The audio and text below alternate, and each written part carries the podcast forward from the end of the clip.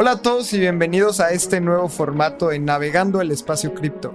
Y tú que nos escuchas en Spotify o en alguna plataforma de podcast, queremos invitarte a que nos veas todos los lunes a las 7 de la noche en Navegando el Espacio Cripto, un live que hacemos en YouTube y en Twitch, en donde repasamos las noticias cada semana. Y también, si nos estás escuchando en Spotify, lo estamos haciendo de una manera para que tú también te puedas informar de las noticias y tengas dos episodios a la semana de Espacio Cripto. Así que con esto empezamos en Navegando el Espacio Cripto. Hola a todos y bienvenidos a un Navegando el Espacio Cripto más. Y esta semana les tenemos varias noticias, varios eh, comentarios, porque el mercado ha estado muy volátil. Hay varias noticias bien interesantes ahora con todo este tema del, del metaverso de Yuga Labs. Pues el gas en Ethereum se disparó muchísimo. Tenemos el tema de los INS. Y si no sabes qué es el club de los 10.000, al ratito te lo vamos a contar. Abraham, ¿cómo estás? Lalo, muy bien. ¿Tú qué tal? Esta semana hay varias noticias súper... Bueno, me gustan mucho las noticias que traemos. Están para platicar y creo que habla mucho de el futuro de muchas cosas que veremos en cripto. Yuga Labs, Optimism, varias cosas de NFTs con, con Nike también. Tenemos una sección de, bueno, una herramienta de, para colateralizar tus NFTs. Luego algo gigante con Fidelity, que es un proveedor de servicios financieros en Estados Unidos y aquí en México hicieron, si lo hubieran hecho aquí en México, lo hubieran hecho con, un, con las Afores, allá lo hicieron con el 401k, creo que se llama, si no ahorita investigamos. Muy interesante, muchas noticias, ya quiero empezar a, a platicar de ellas y antes de eso, hablemos del precio. Como siempre, Lalo nos va a decir que estamos moviéndonos lateralmente. ¿O no, Lalo? Ahora sí ha estado muy movido el mercado. Creo que. ah, hay, hay, varios temas que creo que influyeron muchísimo. Este tema de Yuga Labs saturando la red de Ethereum pudo haber impactado muchísimo en el precio. Eh, ten tenemos varios sucesos y esta semana ha estado, yo creo que ha sido la semana más en rojo que hemos visto. Entonces, vamos, o sea, vamos sí, a hablar de ello. Sí, hasta el punto más bajo. Hoy estamos abajo 1.9% en Bitcoin y 1.7% en Ether. O sea, en su Claro. momento sí estuvo duro, pero ahorita creo que, que ya estamos, bueno, no, no sé, estamos moviéndonos lateralmente, como dice Lalo.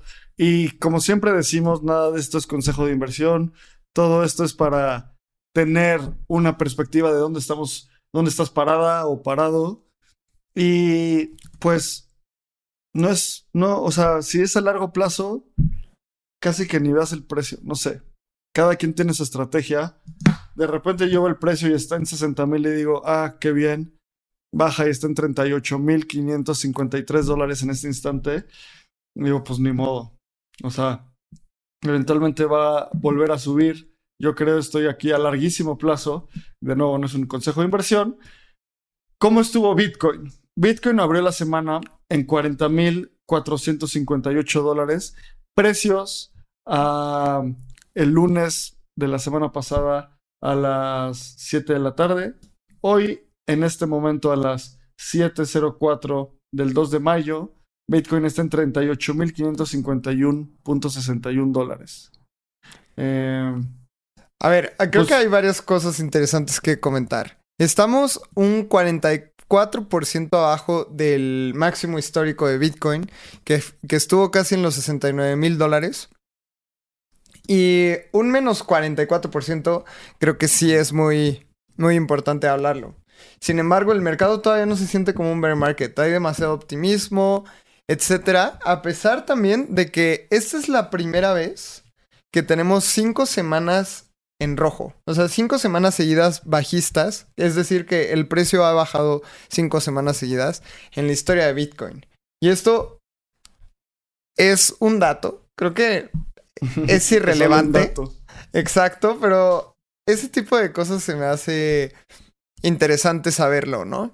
Y También otra cosa que se me hace muy interesante es que las velas no han sido extremadamente largas ni hemos visto caídas eh, demasiado altas. Esto en, Bitcoin, porque hemos visto otras criptos que, por ejemplo, eh, no hablamos mucho de Solana, pero Solana otra vez su blockchain paró. Ya van cinco veces en el año que por algún motivo deja de funcionar, pero Solana desde su, máximo histórico en noviembre ha tenido una caída del 65%.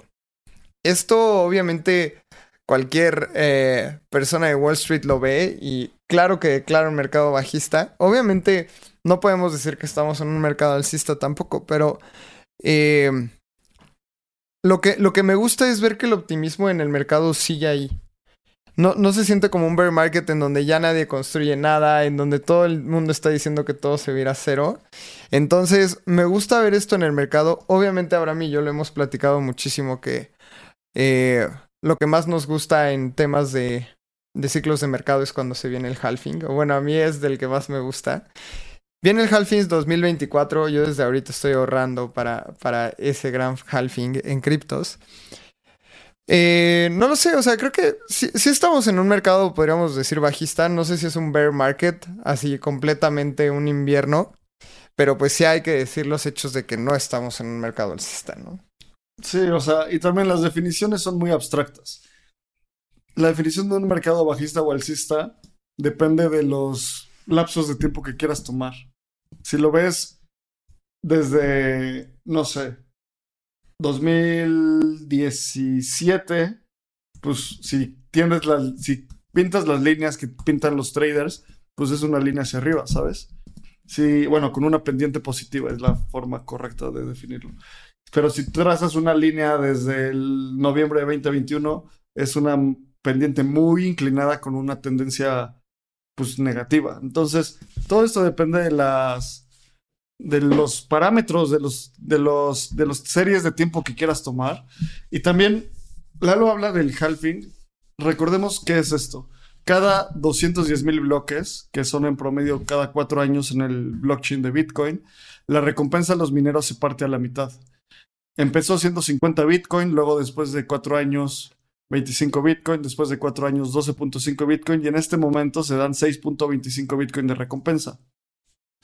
Al ser Bitcoin un commodity digital, como mucha gente lo define, esto hace que haya una, una, un decremento en la oferta de quien puede comprar, más bien de quien puede vender, y la oferta queda igual o incrementa, la, demanda, perdón, queda igual o incrementa, lo que hace que el precio técnicamente deba de subir. Así está diseñado Bitcoin, así es su protocolo. Son periodos, ciclos económicos de cuatro años. Y cuando analizas los precios justo al momento del halving, pues se ha cumplido ese, ese modelaje económico. Que sea, que vuelva a pasar o no, no sabemos quién sabe, es muy, es completamente impredecible el precio. Cualquier persona que te diga o que es un experto o experta en cripto, probablemente te está mintiendo. Y cualquier persona que te diga que sabe cuál va a ser el precio de Bitcoin en 20 minutos, también te está mintiendo. Entonces, hay que tener mucho cuidado de eso. Y cuando vemos Ether, Ether, Ether está en, bueno, todo el ecosistema de Ethereum siempre tiene drama. Esta semana el drama vino con Yuga Labs, Bored Apes y todo su metaverso. Analizando el precio, vamos a ver el precio de 7 días. Hace una semana, cuando grabamos el navegando, estaba en más o menos 3 mil dólares. Hoy está en 2.859 dólares.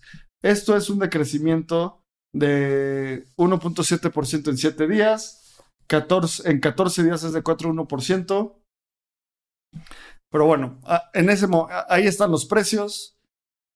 Mi opinión es que la gente que el otro estaba pensando a quién seguir en Twitter. No sé si tú te has puesto a pensar eso, Lalo.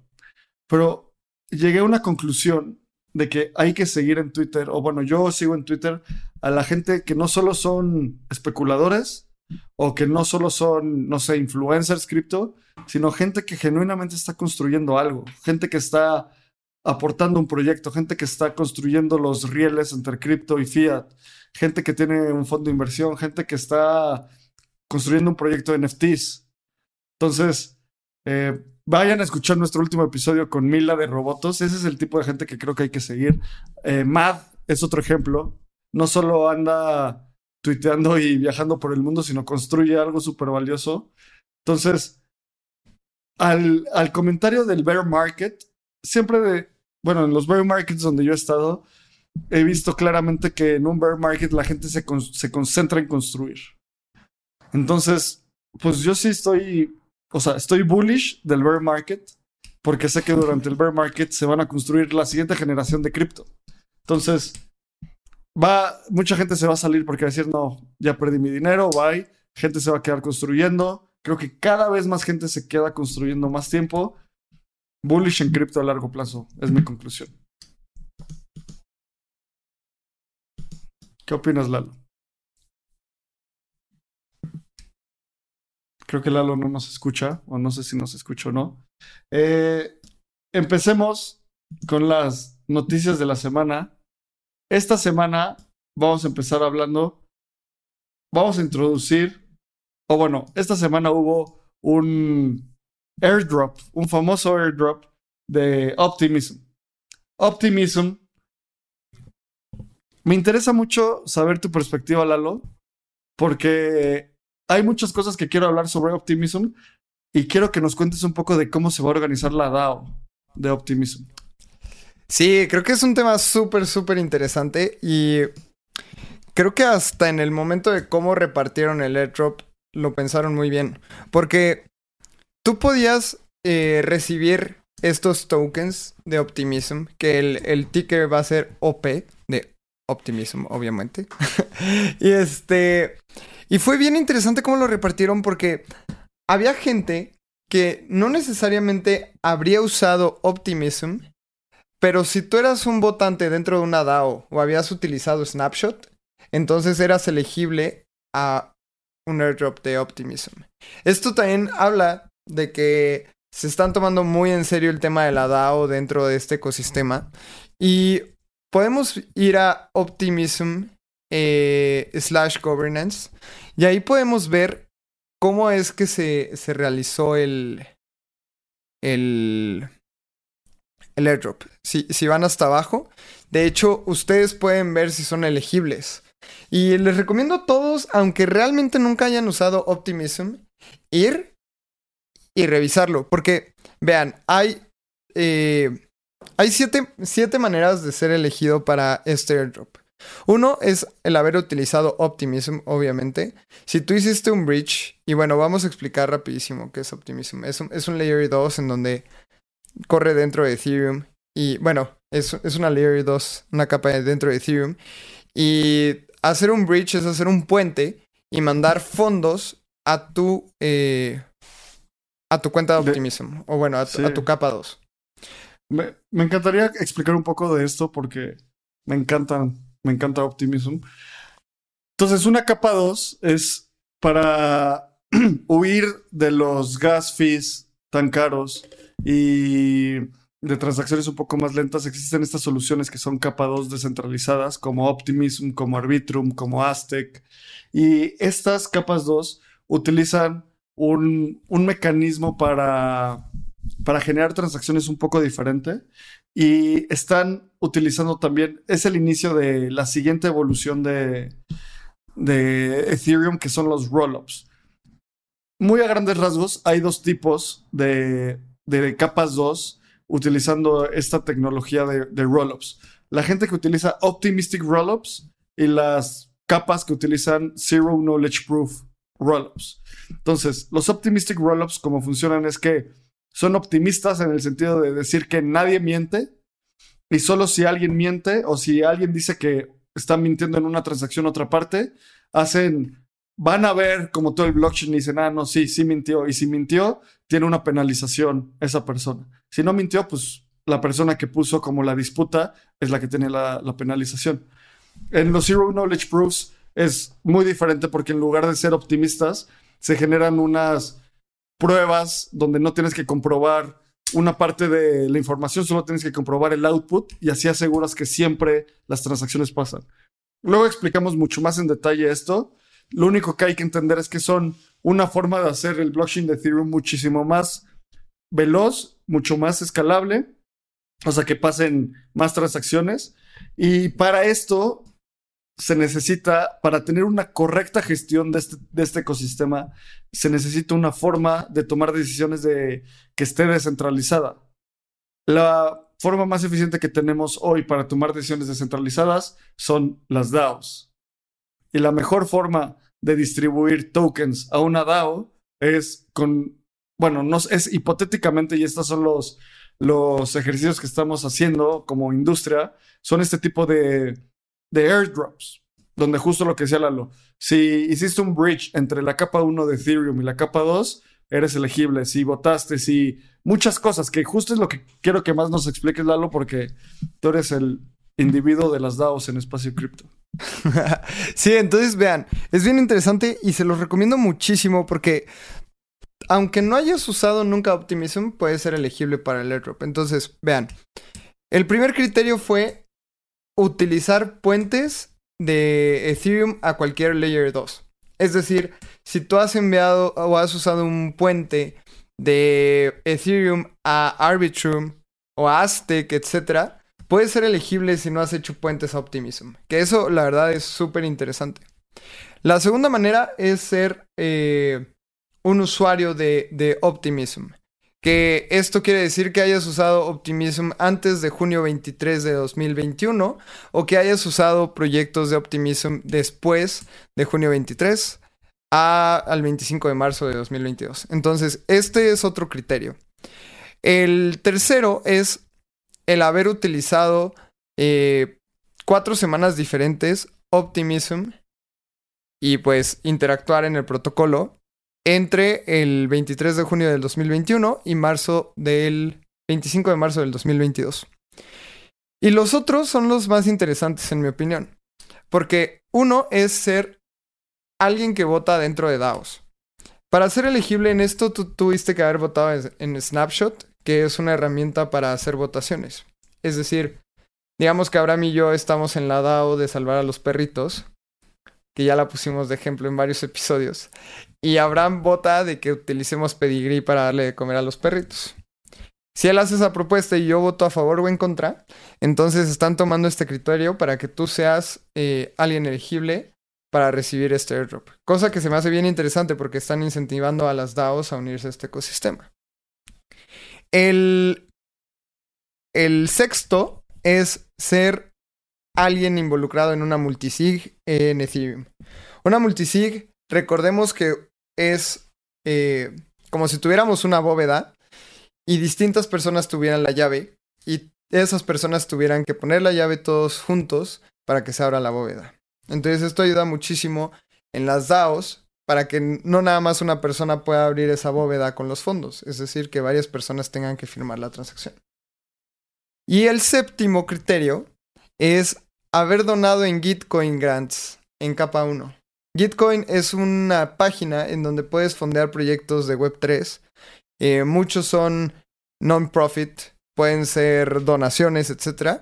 Entonces están recompensando a las personas por haber donado en Gitcoin. Y para terminar, si tú tenías más de tres de estos criterios, entonces había un multiplicador.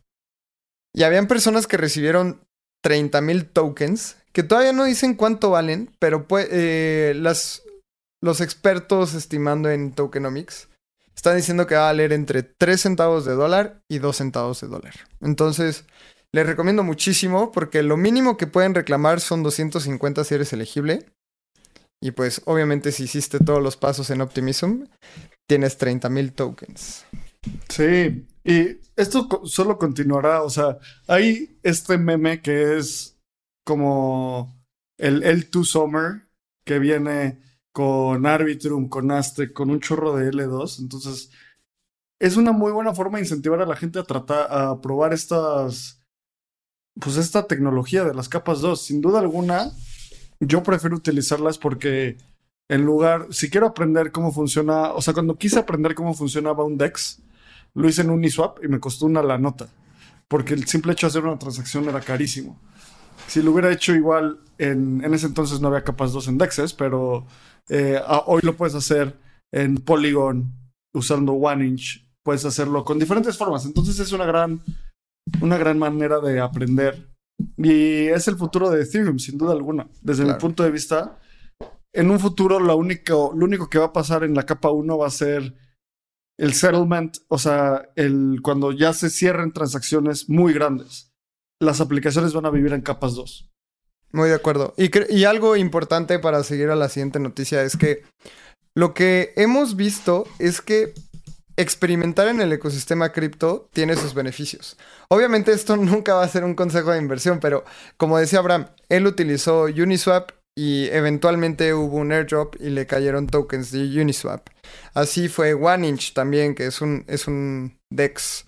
Así fue con los INS. Si tú registrabas tu dominio, por ejemplo, lalocrypto.eth, y te cae dinero en airdrops. Si, si utilizaste Optimism, airdrop.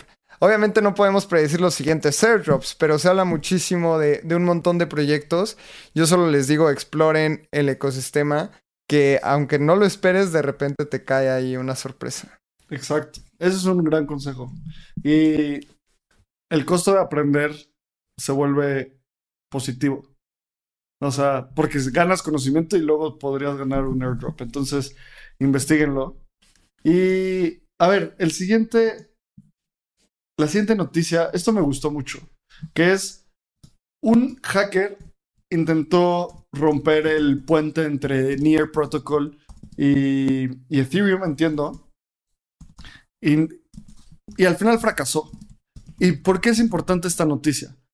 Porque cada vez vamos mejorando mucho más como industria en los niveles de seguridad que hay en, en los contratos inteligentes. Hace tiempo escuché un modelo mental que me encantó, que es que decía que los contratos inteligentes eran como las máquinas de vapor para que el humano dominara la máquina de vapor, explotaron varias máquinas de vapor. Y no fue divertido. O hubo gente que la pasó mal en esas explosiones.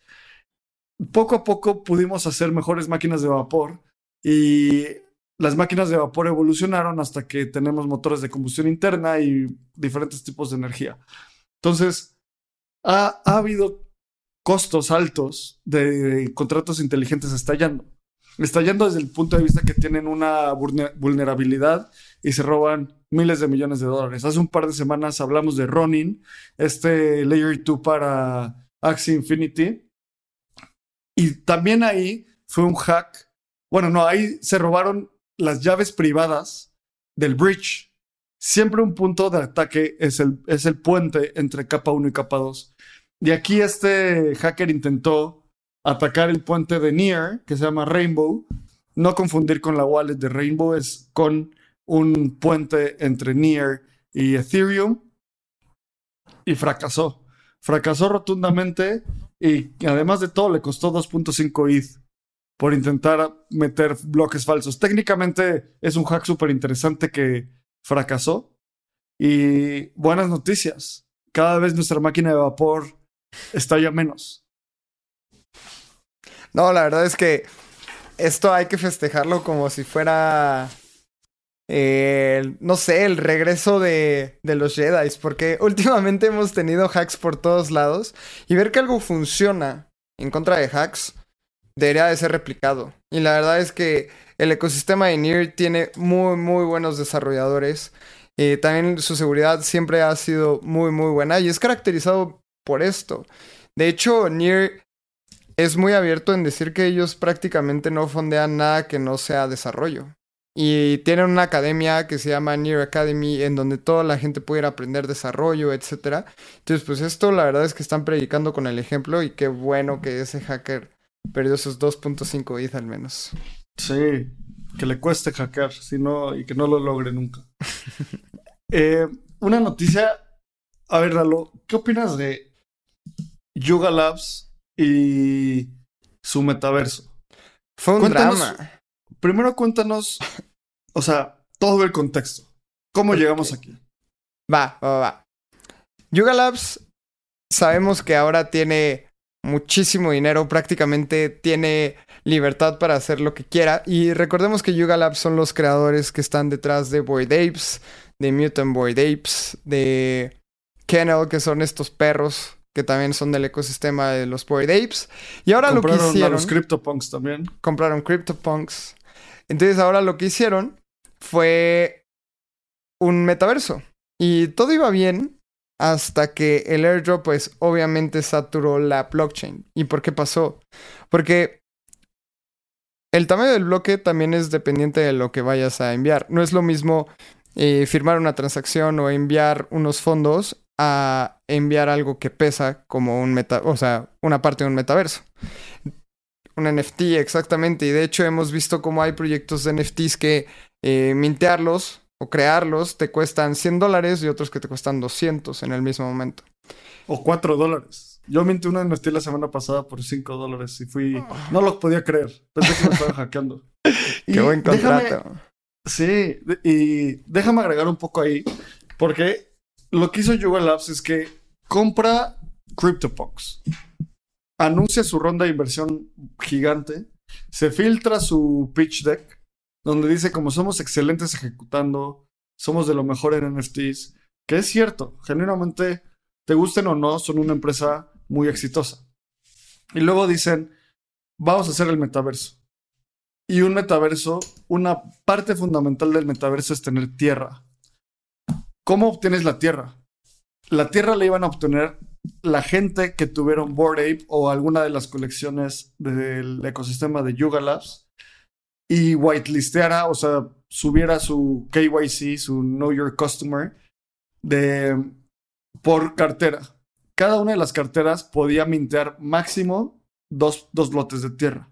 Entonces se genera, es como si en ese momento se generara la tierra.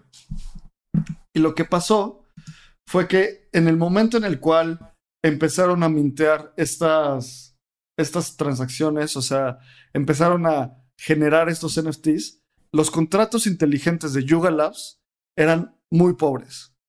Muy pobres en el sentido que no estaban optimizados para tener mecanismos para ahorrar gas fees. Entonces, independientemente del resultado, iba a costar mucho dinero mintear que, que tu transacción pasara. O sea, era una transacción muy pesada por diseño, no por resultado. No que el resultado sea gigante, sino que el diseño para llegar ahí era muy ineficiente. Entonces lo que pasó es que la gente mandaba sus transacciones, se minteaba, se, quemaban sus gas fees y no recibían sus NFTs, porque no, no, no tenían suficiente gas fee para mintear las transacciones. Entonces, bueno, para mintear los NFTs. Entonces, si tú decías, no, pues tenía, le puse punto un ETH de gas fees, ahora le voy a poner punto dos ETH, punto tres. Y eso hace que, como en, en Ethereum, para mintear una, bueno, para procesar una transacción, es casi como una subasta, el que paga más es el que se le pasa su transacción primero. Hubo gente que llegó a pagar hasta dos Ether por mintear sus tierras de The Other Side. Sí, y, la verdad es que ahí yo vi varios argumentos.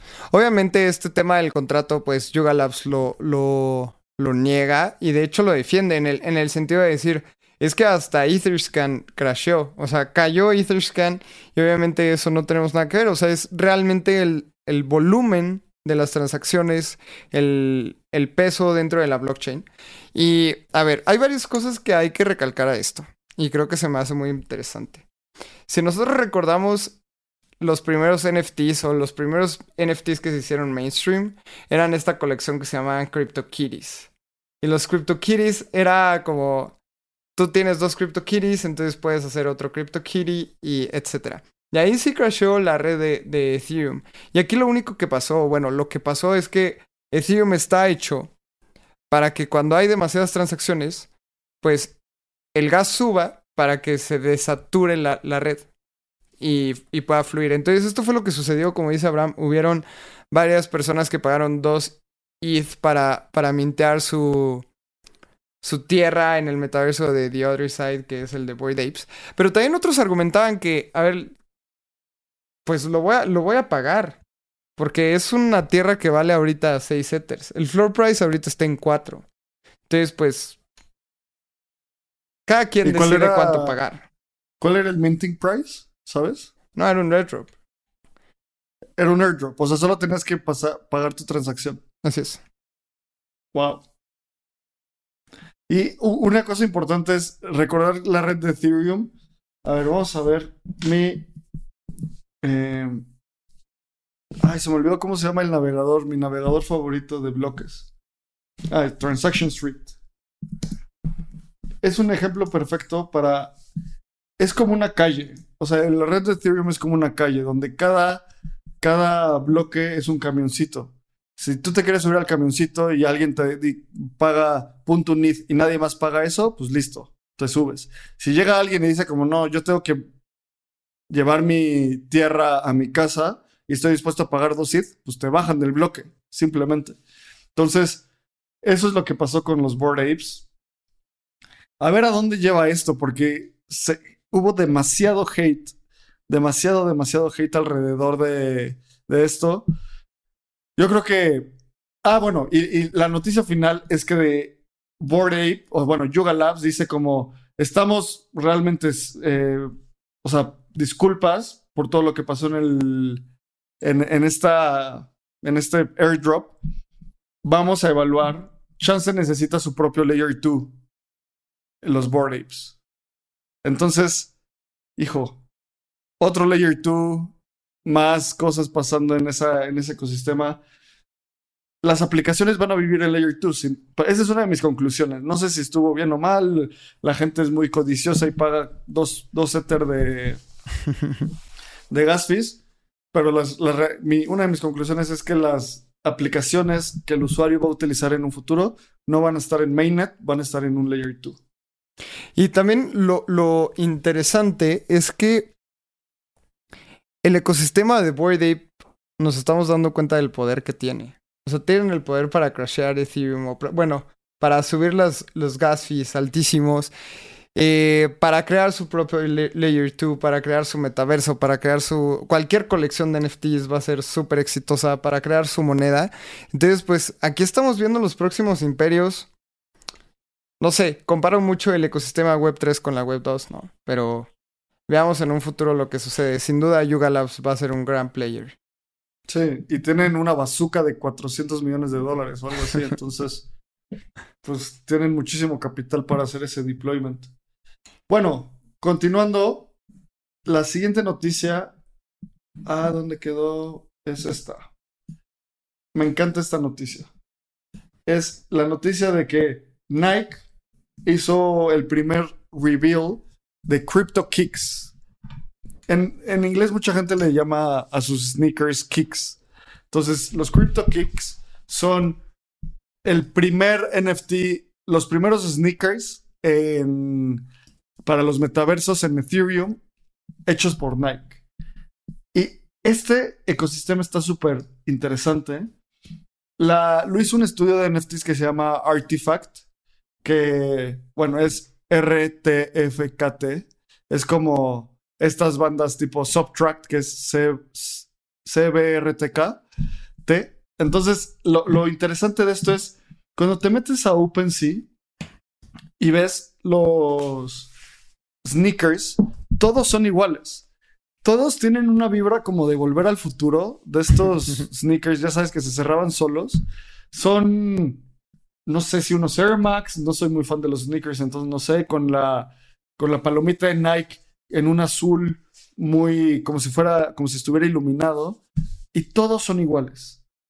Si te das cuenta, todos, todos son iguales. O bueno, no todos. Porque ¿qué pasa?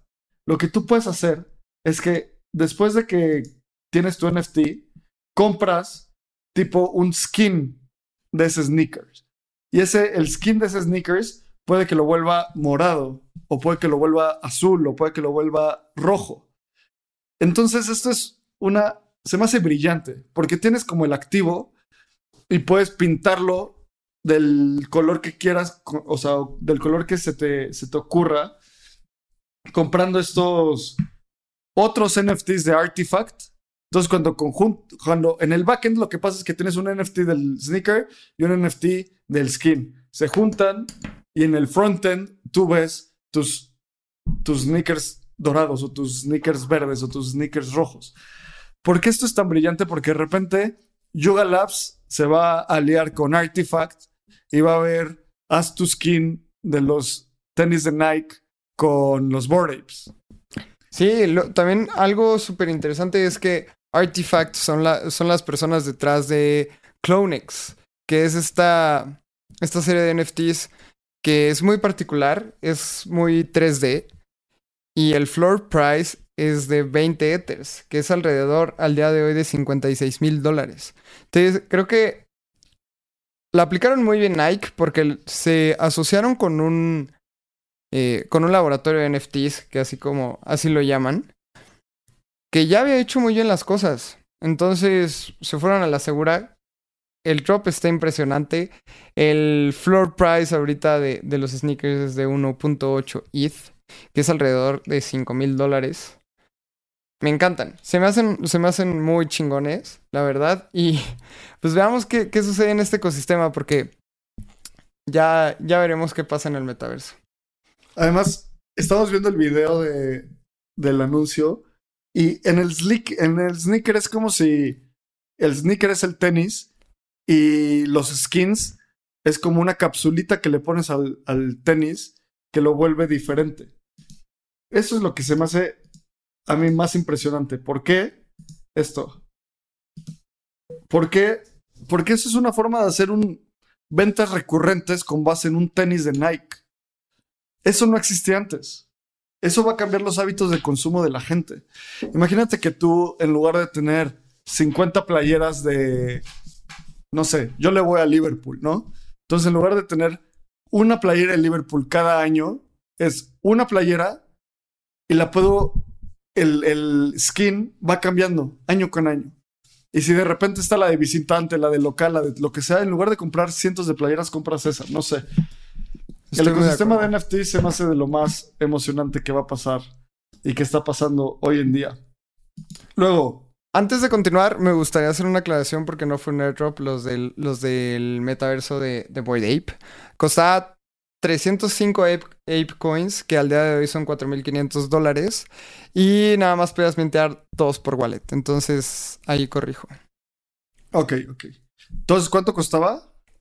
Eh, 305 Ape Coins. Y solo lo podías mintear si estabas con el, eh, con el KYC.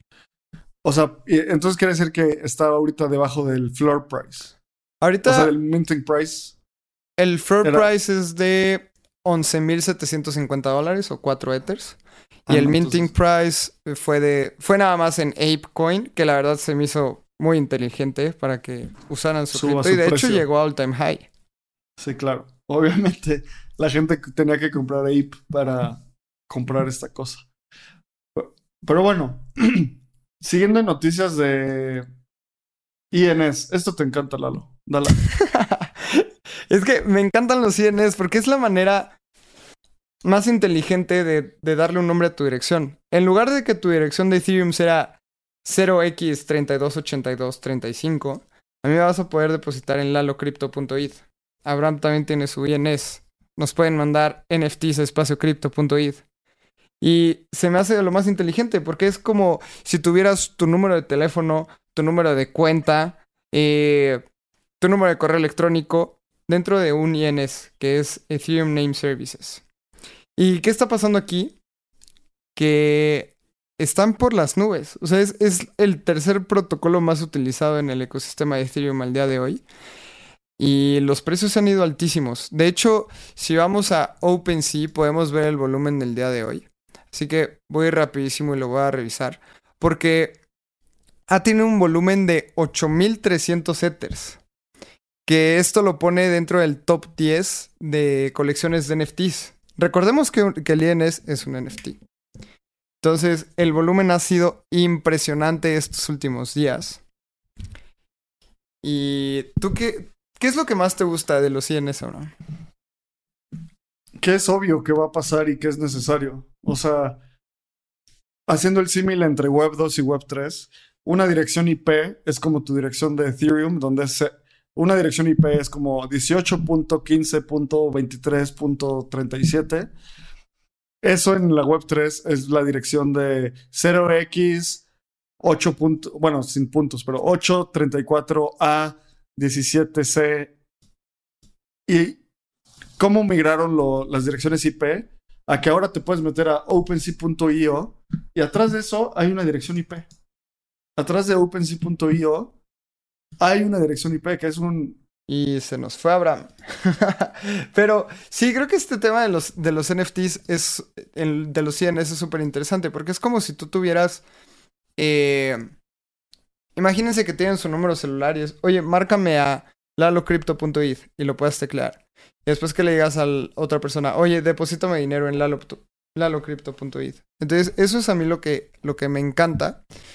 Y algo que ha pasado en estos últimos días es el hecho del club de los 10.000. Y el club de los 10.000 es... Eh, es un club exclusivo para las personas que tienen los 10.000 INs del, del 0000 al 10.000. Entonces solo 10.000 personas pueden entrar. Obviamente este club de los 10.000, pues hay gente que tiene mucho dinero. Es probablemente se va a hacer una DAO y surgió de los INs. Entonces tú solo vas a poder entrar si tienes un INS 0001, 0002 hasta el 10.000 y eso se me hace algo brillante porque también es muy interesante que le pueda yo decir a Abraham, oye, deposítame en mil.id. Y él me envía dinero así. Entonces, los, los están subiendo de precio como locos. Estoy viendo el, el más barato de cuatro letras en 57 dólares. Y si tú todavía no tienes un INS y quieres hacerlo, puedes ir a ins.domains. Eh, ins.domains y registrar tu propio tu propia dirección de Ethereum. Sí, y ahí, disculpen que me salí. Es televisión en vivo, fue un error de dedo gordo. Y ahí, por ejemplo, nuestro queridísimo CryptoReum MD tiene su INS y por ser un gran contribuyente a la comunidad de espacio cripto. Y para terminar el, el argumento que estaba diciendo, esta cosa va a pasar y, ¿sabes? Mucha gente, no sé si mucha gente lo ve, pero yo lo que más veo en el futuro de INS son los subdomains. Entonces, nosotros ya tenemos espaciocrypto.io. Entonces luego vamos a hacer abram.espaciocrypto.id. Perdón, ya tenemos eh, espaciocrypto.id. Entonces luego va a haber lalocrypto.espaciocrypto.id y luego cryptoreum.espaciocrypto.id, eh, kirk.espacio, ya sabes, o sea, toda la comunidad va a poder tener subdomains de, de INS. Y esto va a pasar con tu exchange favorito, con tu wallet favorito, con... Es simplemente mucho más fácil. En lugar de acordarte de tu dirección, vas a tener abram.bitso.id o lalo.blockfi.id, ¿sabes? Entonces, hacia allá vamos. O sea...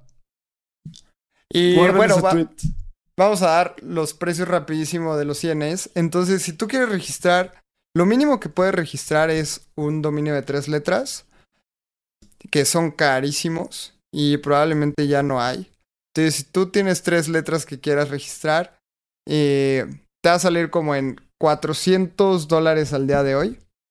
Eh, después están los de cuatro letras, que son también muy caros. Vamos a ver en cuánto están si yo quiero registrar uno al día de hoy son 223 dólares. Y a partir de cinco letras se vuelve algo mucho más económico. Entonces, eh, por ejemplo, está en 70 dólares. Obviamente esto viene del mundo tradicional de la Web 2 porque hay menos combinaciones. Eh, así que si tienen un dominio de tres letras, tienen un gran NFT. Y, y los invito a revisarlo, creo que es algo muy, muy interesante. Y esto se está haciendo mainstream. Jimmy Fallon, Fallon.it, entró a... Es la cuenta con un .it con más seguidores en Twitter, con 51.4 millones. Pensaría que Vitalik tiene más, pero al parecer... Mm, el... No, Vitalik solo tiene 3.7 millones, no lo puedo creer. tu ídolo pues sí, sí es genio, pero no puedo creer que tenga. O sea, Jimmy Fallon tiene 15 veces más followers. Es más mainstream. Obviamente. Entonces, estamos tan temprano. Cada. Son indicadores de que estamos muy temprano. Pero bueno, sigamos con la siguiente noticia. Déjenme irme a mi acordeón para ver cuál es la siguiente noticia. Oh, esta me encantó. JPEG Protocol. Adelante. esta, esta se las voy a contar yo. JPEG, para empezar, tiene uno de los mejores nombres en la industria cripto. ¿Por qué? Porque hay muchísimo hype, o bueno, no hype, pero mucha gente habla de los NFTs como JPEGs, o sea, porque es el formato de una imagen en digital, básicamente. Entonces mucha gente dice como, no, pues me gasté todo mi dinero en JPEGs diciendo que se lo gastó en NFTs.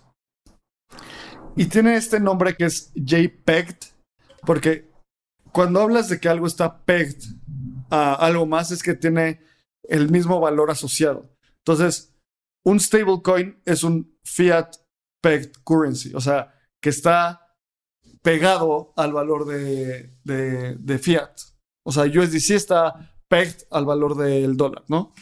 Entonces, lo que hicieron estos, esta gente de JPEG es un protocolo para colateralizar tus NFTs, recibir un préstamo a cambio según el, el floor price de estos NFTs. Me encanta porque imagínate que tú tienes lo que acabas de decir. Bueno, en INS no va a ser tan fácil, pero imagínate que te vas a OpenSea y ¿cuál es tu colección de NFTs favorita, Lalo? Los Pochi Penguins. Me encantan. Entonces, imagínate que tú tienes un Pudgy Penguin y ahorita el floor price es de 1.88 ETH. Entonces lo que hacen es que colateralizan tu Pudgy Penguin y solo puedes pedir prestado el 33% de este eh, del floor price. Entonces si es 1.88 por 0.33, que es un tercio, puedes pedir prestado 6.62 ETH. Y si el floor price baja, liquidan tu posición. O sea, ellos se quedan con tu NFT. Y además de eso, como entienden que el, que el precio de los NFTs puede ser bastante, pues, volátil, te dan chance de 72 horas para que regreses, pagues tu NFT, pagues un premium de 25% porque, pues, no pagaste el préstamo y recuperes tu amado Pudgy Penguin. Entonces, se me hace un servicio increíble. Es solo el inicio, porque, bueno, recuerden que si toda esta tesis funciona, muchas de las cosas que hoy son no fungibles en el mundo físico van a ser NFTs. Claro. Cosas como las escrituras de tu casa, cosas como, no sé, eh, una guitarra, tal vez, o sea, el, el, valor de autenticidad, el título de autenticidad de una guitarra que tocó Jimi Hendrix. O sea, tantas cosas pueden ser NFTs esto es un servicio completamente necesario. Poder colateralizar tus NFTs y tener liquidez, me emociona el hecho de que exista este servicio. No sé cómo vaya a funcionar, pero la idea es brutal. O sea, lo podemos comparar muchísimo con una casa de empeño, ¿no? En donde vas, pones tu celular y te dan el 33% y después llegas y lo pagas otra vez. Se me hace o sea, una manera muy fácil y rápida de entender esto, en donde, como dice Abraham, cada vez más los activos van a ser digitales y es solo el futuro. Podemos ver proyectos como Centrifuge dentro de, de Polkadot que eh, está tokenizando NFTs del mundo real. Entonces, tal vez la factura de tu coche termine siendo un NFT y puedas ir a este, este servicio y tener colateralizado un préstamo con la factura de tu coche a nivel mundial. Eso va a pasar mucho tiempo para que pase, pero es una de las cosas que puedes utilizar y, lo que puede pasar en el ecosistema. Sí, sí, sí, sí. Es cuestión, o bueno, yo lo veo como cuestión de tiempo. no sé. Estoy de acuerdo. Y si eh, me quieren regalar un Pudgy Penguin, adelante. No me agüito. Ahí está mi No te agüitas. Ah, muy bien. El viejo truco de decir tu es en todos lados. Pero bueno, sigamos con la siguiente noticia. Ahora vamos a dar una serie de noticias generales. Hablamos de DAOs al principio con Optimism y el hack fallido a Near, NFTs con Apes, Nike y Artifact, INS y JPEG. Ahora, unas cosas generales que también son súper importantes. Fidelity no queremos Wall Street Journal, gracias. Fidelity va a permitir que la gente que, o los usuarios que usen su servicio puedan meter en Bitcoin en su 401k. Su 401k, eh, el símil en México es como la FORE, es el fondo de retiro donde la, tu empresa mete dinero y, se invierte y pues, te lo regresan cuando te retiras. Hoy hay más de, déjenme les digo, creo que 23 mil empresas en Estados Unidos que utilizan, más de 23 mil compañías que utilizan Fidelity para este servicio del 401k. Si yo fuera usuario de Fidelity y me dan esto, sin duda alguna lo tomo. Solo puedes, el, bueno, el catch es que solo puedes poner el 20% de tu 401k en Bitcoin. Pero de eso a nada, o sea, yo sería el usuario que, o sea, pone el máximo que se pueda, ¿sabes? Porque igual ese dinero, ¿cuándo lo vas a ver? O sea, en 40 años o no sé en cuánto tiempo. Entonces... Creo que es la manera más eficiente de invertir en cripto. O sea, pensar que no lo tienes y mes a mes meterle el 10% de tus ingresos o el 5%, o sea, no importa la cantidad, yo creo que es una apuesta muy fácil de tomar el meterle el 2% de tus ingresos a Bitcoin a ver a dónde llega en 40 años. Sin duda alguna. Bueno, not financial advice, pero sí tienes razón. O sea, y además esto es una empresa tradicional, de finanzas tradicionales, no es Yuga Labs, no es Coinbase, no es Bitso, no es... Es, es como si una aseguradora entrara. Entonces, más, más indicadores de, de gran adopción en esta industria.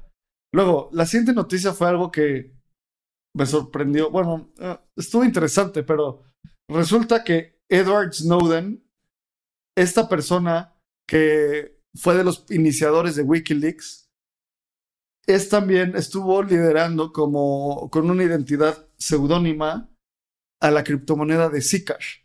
Zcash es una moneda de privacidad que utiliza justo lo que hablamos antes de los Zero Knowledge Proofs, para mantener la privacidad en el blockchain. Me encanta esta noticia porque es... Nunca sabes si un desarrollador seudónimo o bueno, un contribuidor seudónimo puede ser un niño de 16 años de Filipinas, una mujer de 75 años en Bulgaria o Edward Snowden.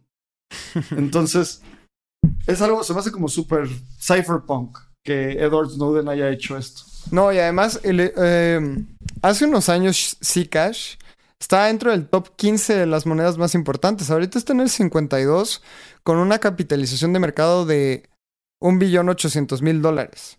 Entonces, no es una cripto pequeña en donde Edward Snowden estuvo muy involucrado. A mí, e, eso que dices me encanta, el hecho de que no sepamos quién está detrás. O sea, tal vez Satoshi sigue vivo. O viva. O viva. O, vivos. se sabe. Sí, ¿quién O vivas también. No se sabe. o sea, no se sabe quién es Satoshi. Entonces, me encanta esta parte de la anonimidad en, cripto. Luego, la siguiente noticia es que sí, después de ocho años de que Wikipedia aceptaba Bitcoin, Ether y Bitcoin Cash, ya lo va, no van a aceptar más esto. Y esto es por muchas pues la comunidad de Wikipedia alegando los impactos ambientales de Bitcoin y de las criptomonedas. Creo que es un buen momento para nosotros reflexionar sobre esto. Eh, yo siempre voy a hablar de que el costo energético de cualquier tecnología debe de ser mucho más grande, bueno, debe ser mucho menor que su beneficio social y económico. Ese es el, el modelo de la sustentabilidad y como saben, puedo hablar de eso porque estudié desarrollo sustentable. Entonces, ese es, ese es el trilema de la sustentabilidad. Impacto ambiental, impacto social e impacto económico. Mientras algo sea más positivo en esta, en esta gráfica de tres ejes, más, más sustentable es. Entonces, Wikipedia toma esta postura y la realidad es que e, es un headline más duro de lo que va a impactar a Wikipedia porque menos del 1% de las transacciones eran recibidas por, por criptomonedas y ellos nunca holdearon, nunca holdearon cripto, lo liquidaban. Primero estuvieron en una alianza con Coinbase, 0.08%, o sea, ni el 0.1%. De cada, de cada 100 dólares que recibían, menos de 8 centavos eran por cripto. Entonces, no va a tener impacto en el desarrollo de Wikipedia. Tal vez por eso lo pararon. Si la gente de cripto hubiera donado más, no les hubiera quedado de otra y el impacto económico y social hubiera sido más grande que el impacto ambiental desde su punto de vista. Pero bueno, tuvieron una alianza con Coinbase, luego con BitPay. Creo que también es cuestión de tiempo para que vuelvan, porque los blockchains cada vez son más sustentables con proof of stake. Sí. O sea, 358 transacciones al año para recibir donaciones al nivel de Wikipedia no es nada. Entonces, creo que el headline es demasiado grande como para el impacto que puede tener. Sí, sí, sí, sí. Y pasemos a las últimas dos noticias rapidísimo y un anuncio más de entrando al espacio cripto, que será el, el próximo 28 de mayo. La siguiente noticia es que crypto.com, esta tarjeta de, pues esta crypto card que te ayudaba a convertir tu balance de cripto a fiat, cambió sus economics para el cashback y a la gente, pues se enojó, obviamente. Si antes te daban 10, bueno, creo que 6%, 5%, ahora bajó. Aquí los tengo. Es que está bien interesante porque antes hay diferentes tipos de, de tarjetas. Entonces está la, la Rubí, la verde, la Icy, la obsidiana. Y Ruby antes te daba el 2%, ahorita ya nada más te va a dar el 0.5%, una reducción del 75% y solo puedes tener máximo 25 dólares de beneficio. O sea, prácticamente, pues todos los beneficios de la Ruby ya valieron. Luego, la, la, verde te daba el 3%, ahorita ya nada más te da el 1.5%, una reducción del 50% y un tope máximo del 50%. De 50 eh, dólares. Perdón, de, de, 50 dólares. Ahí sí, del, del 5% al 3% y la obsidiana del 8 al 5%. Además, si antes tú hacías staking de, de su cripto, que es uh, CRO, Cronos, te daban... Eh, te daban beneficios por hacer el staking, ahora ya no hay beneficios. Y el impacto ha sido que en, las en los últimos 7 días la criptomoneda de crypto.com cayó 30%.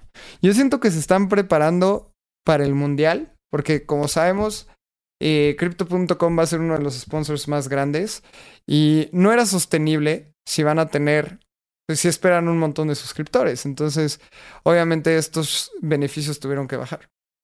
Sí, 100%. Era, era cuestión de tiempo. Es la criptomoneda del top 25 que más ha bajado en los últimos 7 días. Pues es, no, o sea, era un mecanismo de crecimiento que tenía que parar. O sea, era un banco imprimiendo tokens y eventualmente tenía que parar. Pero bueno, si tienes tu crypto.com card, eso te va, te interesó. Claro. Y por último, la última noticia de a ver qué está pasando en Latinoamérica y es el Senado de Brasil aprueba la ley Bitcoin para regular las criptomonedas. Todavía tiene que pasar por un par de validaciones, ¿cómo se dice? Como jurídicas, no, un de validaciones del Senado y de la Cámara de Diputados y Bolsonaro tiene que aprobar y todo eso, pero ya está esta ley fue aprobado por el Senado. Tiene que pasar por la Cámara de Diputados y la propuesta ha sido debatida desde 2015. Obviamente no fue aceptada como se presentó, tuvo que haber algunas modificaciones y lo más importante es que se crean normas específicas para el comercio de criptos. Todavía vamos en ese camino, falta que termine. Hace un par de semanas dimos la noticia de que, o bueno, los rumores de que según Coinbase iba a, iba a comprar mercado Bitcoin, que es el exchange eh, fiat a cripto más grande de Brasil. Esto solo habla también de la industria sigue moviendo. Y regresando a, lo que decía al principio, o sea, en inglés dicen builders gonna build, o sea, la gente va a seguir construyendo dependiendo de, independientemente del mercado. Entonces, esto va a pasar. Y Lalo, ¿qué te parece dar las últimas noticias de entrando al espacio cripto? Que es en este instante, en el grupo de Telegram que tenemos, que Lalo está compartiendo como comentario en, en Twitch y en YouTube, vamos a publicar el form para que cualquier persona que quiera participar en entrando al espacio cripto como ponente pueda participar. Tenemos un par eh, de slots, de espacios para la comunidad. Ya tenemos ahí una sorpresa de un miembro de la comunidad que va a hablar. Va a estar muy emocionante. Y si estás escuchando esto en el podcast, vamos, eh, puedes ir a la comunidad Espacio Cripto, ahí vas a poder ver nuestro, el Forms. Y estamos muy felices de que esto sea un community driven event. No solo es Lalo y Abraham, es toda la comunidad Espacio Cripto. Cada día tenemos más sponsors. Hoy nos anunciaron de, al parecer, uno más. Todavía no lo vamos a decir porque ojalá se cierre. Mañana tenemos otros calls con otros sponsors. Así que estoy muy emocionado por este evento, Lalo. yo también estoy súper emocionado, estoy muy ansioso también. Eh, tenemos varios sponsors muy interesantes. Me, me, gusta mucho lo que se está haciendo. Estamos muy seguros que vamos a lograr los 400 asistentes, pero si no estás, escuchando y todavía no tienes tus boletos, no te preocupes, todavía no salen. Puedes ir a la comunidad de Espacio Cripto y ahí mantenerte súper enterado o enterada de, de, todo lo del evento. Eh, ya salió el Forms de comunidades, así que si tú tienes una comunidad de NFTs o una comunidad de cripto en español, eh, puedes solicitarnos el link, puedes llenar el forms y estamos haciendo una cosa que se llama Community Pass, que estas comunidades van a tener el beneficio de eh, comprar su boleto antes para el evento y garantizar un lugar en, en el evento entrando al espacio cripto. No es necesariamente comunidad de cripto, y esto es importante.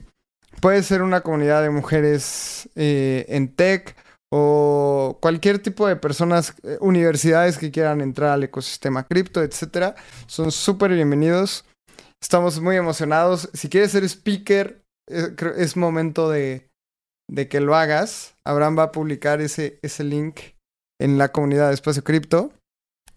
Y todavía no sabe un miembro de la comunidad que queremos que hable en esta conferencia, pero ojalá, ojalá acepte.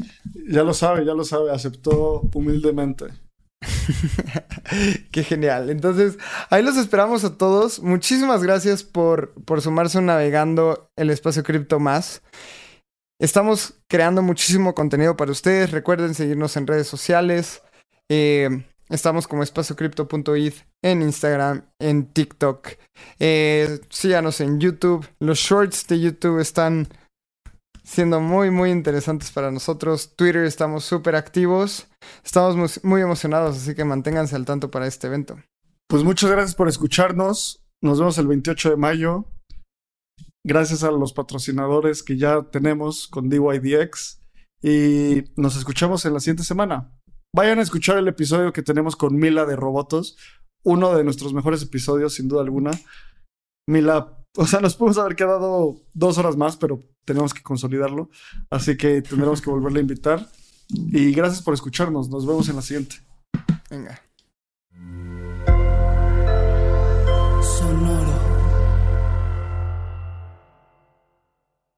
Este guion de Mundo Futuro lo escribió una inteligencia artificial. Imagina un mundo donde la tecnología se convierte en una extensión natural de nuestras vidas. Donde cada experiencia se eleva a niveles inimaginables de simplicidad. Un mundo donde los límites se desdibujan y las ideas se hacen realidad con un solo toque. El mundo cambiará más en los próximos 10 años que en los últimos 100. Yo soy Jorge Alor. Yo Mario Valle. Y yo Jaime Limón. No te pierdas Mundo Futuro, el principio del fin. Disponible en cualquier plataforma de podcast. Mundo Futuro, Mundo Futuro. With lucky landslots, you can get lucky just about anywhere. Dearly beloved, we are gathered here today to. Has anyone seen the bride and groom? Sorry, sorry, we're here. We were getting lucky in the limo and we lost track of time. No, Lucky Land Casino, with cash prizes that add up quicker than a guest registry. In that case, I pronounce you lucky. Play for free at LuckyLandSlots.com. Daily bonuses are waiting. No purchase necessary. Void where prohibited by law. 18 plus. Terms and conditions apply. See website for details.